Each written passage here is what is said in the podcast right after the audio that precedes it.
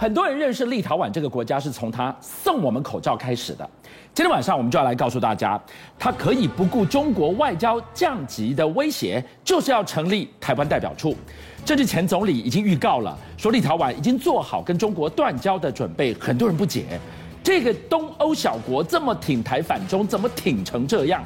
还要带您从一段俄罗斯伞兵的演习操演画面，你来看看欧盟力挺立陶宛的背后。居然是俄罗斯威胁的延伸。当台湾牌在欧盟发酵，这个小国会是三次世界大战的引爆点吗？我想台湾这是以台湾之名，能够在立陶宛的首都设这个代表处哦，可以说是台湾在国际上的外交关系的一大进步。重点是你立陶宛虽然是小国，但是整个欧盟算是一个大国吧？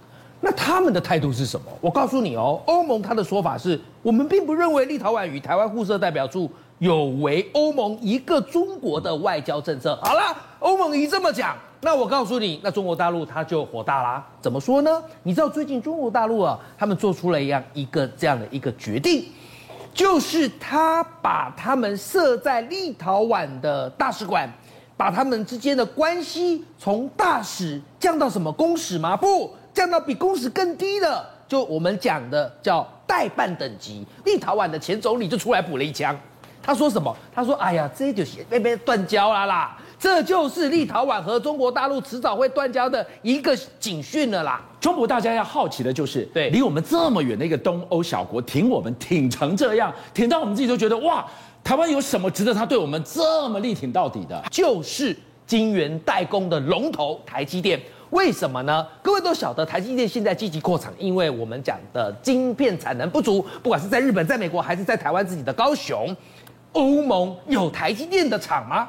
没有，就像没有，对吧？德国不是要争取吗？对啊，德国、捷克、捷克也要争取啊。所以你站在欧盟任何一个国家的立场，他们都觉得，如果今天台积电能够来这里设一个厂的话，它设的不是只是单纯一个晶圆代工厂，它等于是设了一个我们讲的。半导体的产业链在你这个国家，以后所有欧盟很多的国家可能都会看你立陶宛的脸色哦。欧盟现在呢，对于立陶宛是力挺到底，而立陶宛给欧盟上了一课，他告诉你什么？你如果想捍卫民主，就要起身对抗。好了，在这样的情况之下，你挺我，我给你上了一课的情况之下，欧盟的其他成员如何以实际行动力挺？立陶宛呢？你知道欧盟现在的立陶宛啊，进行了一个叫做 RBS 七十的防空导弹系统的实弹演习。这个我们讲的防空导弹系统，它有多厉害？我告诉你，它比美国的刺针还要恐怖。它的恐怖点就在于，第一，它很轻，因为它是目前首个采用镭射制导方式的。防空飞弹，监射型的防空飞弹。那这种这种镭射制导方式的好处就是说，第一，它在拦截低飞目标时，它可以借由镭射的制导，往目标的方向发射出去一个镭射光束。哇，有点像是星际大战的这种镭射光束，形成了一个导向的走廊，就画一个弧线呐、啊。讲白话就是像这样画面当中这个动画画个弧线。那这样的一个制导，就可以让你的防空飞弹精准的往这个路径去移动，来击中我刚刚所说的低飞目标。来试想，今天如果有一个这个呃敌军的飞行器在你的立陶宛领空在飞行，或者欧盟的领空飞行，当你低飞已经进入了警戒状态时，一个单兵就一个单兵，肩膀就提着这个背着这个我刚刚所说的 RBS-70。然后雷射一射一瞄，飞弹就射出去，嘣一下，敌军的飞行器飞行目标就掉下来了。你不觉得这是一个机动性相当可怕，也相当精准的一个防空飞弹吗？所以我该说比刺针还飞还厉害，就是这个道理。还有，就像它的命中率竟然高达了九十二点七趴，又可以单兵操作。如果再配上一个皮卡的话，希望这种武器千万不要落入非洲国家手中。所以从这个演习，你可以看得出来，欧盟这次在破窗效应上，还真的不是只是嘴嘴而已，他真的起身对抗了欧盟他们所说的中国大陆。好，我们现在看到了欧盟实际行动力挺立陶宛到底。今天人俊进一步带我们来看到背后体现的是什么？是整个欧盟对于俄罗斯威胁的延伸。说到俄罗斯威胁，普丁的阴影在乌克兰。这个即将即将会要引爆的战火，有这么迫在眉睫吗？事实上，过去一段时间啊，大家都一直在关注这个所谓的亚洲地区啊。但是我跟你讲哦，其实啊，对于美国来讲，他们很担心什么？你知道，在乌克兰这边很有可能是未来在美国跟俄罗斯对峙里面一个很重要的一个地方。哎，是吗？已经冬天了，这么冷了，还要打吗？我要你不要小看冬天这件事情，因为冬天啊，对于俄国来讲，对于这个俄罗斯来讲，他们根本不怕。我举一个最有名的例子。嗯当时拿破仑的军队是不是很强大？我跟你讲，他跟俄罗斯打仗的时候，深陷在俄国的寒冬天气里面，俄军是非常擅长打这个所谓的冬季战争的，你知道吗？凛冬的战场，也就是说，如果气温越低的话。乌克兰会越危险吗？好，美国现在他们就比较担心的是啊，如果这个俄罗斯跟乌克兰中间的这个所谓边境啊，它的局势逐渐升高的状态之下，很有可能哎，到了冬天的时候，可能你战力也不强，或者你因此而松懈的时候，很有可能啊，俄罗斯如果要入侵这个所谓的乌克兰的时候，就会抓到这个时间点了。所以你看，美国你担心没有用，为什么？你知道，你如果今天在乌克兰这边，你要防止说这个战争发生的时候，你是不是要给他足够的援助，你才有办法去对抗嘛？所以你看到这个很最近有一些新闻，比如说美国呢，居然载了两艘这个巡逻艇前往这个黑海。那你要去黑海这个地方的时候，很多人就觉得说，哎，你是不是要把这个所谓的两艘巡逻艇呢，去协助这个所谓的乌克兰啊？而且不只是这样而已，你知道，他要巡这个协助这个乌克兰啊，去防守亚速海之外。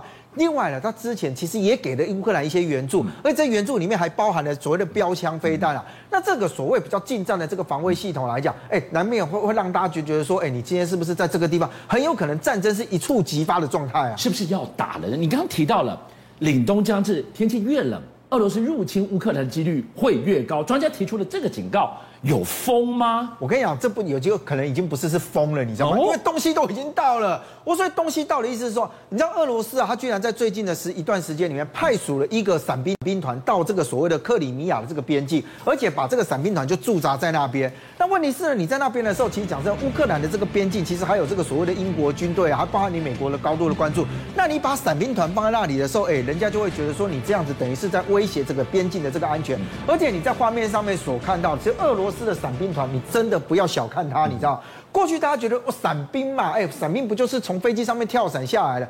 可是我跟你讲，俄罗斯的伞兵团有一个最骄傲的地方在哪里？你如果讲说他是全球第二名，我跟你讲，没有人敢说我是第一名哦，伞兵霸主就是了。你现在不要只就是用单纯的想说伞兵，伞兵就一个一个兵往下跳，有什么了不起？那他的伞兵为什么特别值得忌惮？我跟你讲，其实重点是他的伞兵哦，伞兵只是我们一个概称而已。是。可是他的伞兵团基本上是有重装具是一起下去的，意思就是什么？你知道我们现在其实，在空降的这个过程当中，你要把重型的机具或者是所谓的坦克炮啊，或战车的，你很难用空投的方式投空投到地点里面去。而且即使你空投下去之后，你的人车都是分离的，所以你人还要再下去完了之后，把车重新再整理完了之后，你才有办法进入到作战，对不对？可是俄罗斯不一样。俄罗斯因为基本上它有大型的这个空中的载具，所以你在画面上面所看到，俄罗斯是非常成功的，能够把重型的机具直接从空中空投下去的。不对啊，你刚刚提到了，我人跟机具下去，然后重新组合才能上战场。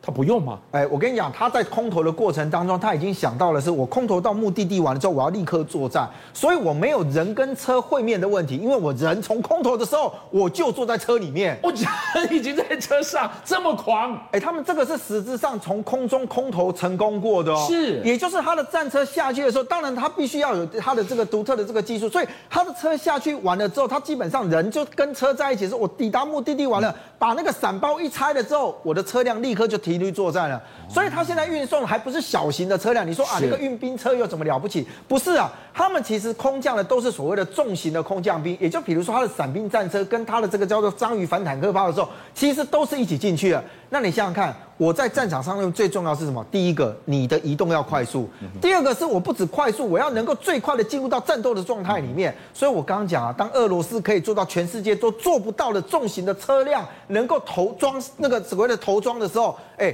他讲第二，没有人敢讲他是第一。好，我们看现在不只是乌东哦，现在克里米亚这个地方压力都很大，一触即发。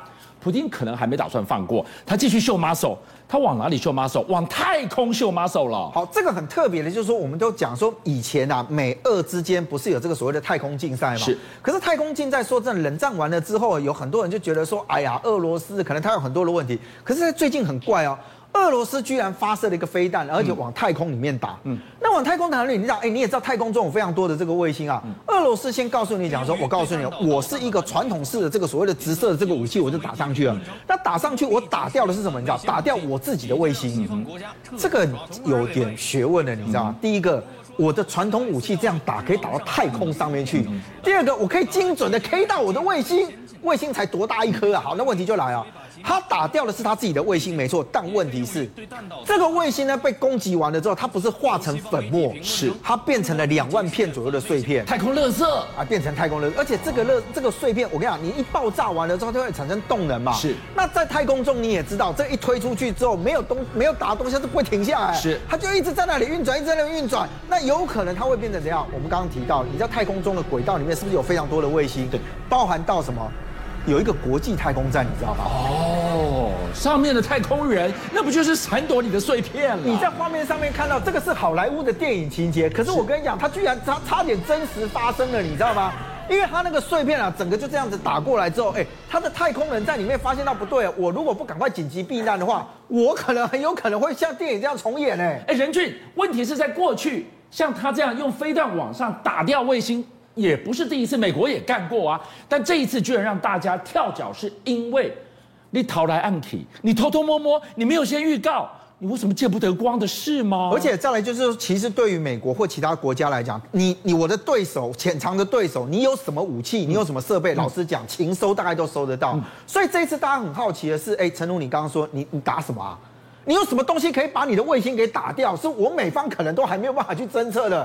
结果现在传出来说呢，俄罗斯很有可能这一次发射的这个飞这个飞弹或导弹，其实它新的叫做 S 五五零的这样的一个系列。那这个 S 五五零呢，其实你在画面上面所看到了，过去我们看到这个所谓防防卫系统，尤其是你是远程的这种，很多其实都是在所谓的陆基型的，也就是我可能必须要有一个发射井，然后从这个地方打上来。但你现在画面上面所看到，它不是，它用车载的方式，车子哎，没错，而且你再看它的整个的这个周边哦，它的车子里面，我老实讲，你再回忆一下，你常看我们节目，你都会发现到说，我们不是要有雷达车吗？不是要有射控车吗？不是要有飞弹装载车吗？他没有，他就一台车啊，就可以把位置，它就一台车，他就只有一台车，所以他这一台车里面发两个这个所谓的导弹，直接就打上去了。好。那这个导弹其实对于美国来讲，它不是不了解你的 S 五五零，但是因为它变成车载之后，带来就是你你很难比较难掌握它的行踪。这第一个，第二个，它也是世界上第一个所谓的叫做机动式的反导和太空防卫系统。那现在问题来了，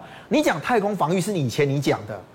我这一次就真的把它给打掉，用我这个飞弹的，用我这个导弹的，那代表说我已经到了实战的可能性哦。我今天可以打掉我自己的卫星的话，我也可以打掉你的卫星啊。好，那如果你今天只是打卫星，如果我不打卫星呢？比如说现在他们研判说很有可能啊，这个所谓的 S 五五零的这个所谓的这个导反导的系统，很有可能可以打掉美国的 X 三七 B 啊，最神秘的无人机。好，这个无人机呢，你说啊，无人机它在天空干嘛？我跟你讲，因为现在有的这个这个讯息出来是讲说，它这个无人机其实是可以带核弹的。你就这个无人机在天空上跑，邀请您一起加入五七报新闻会员，跟俊相一起挖真相。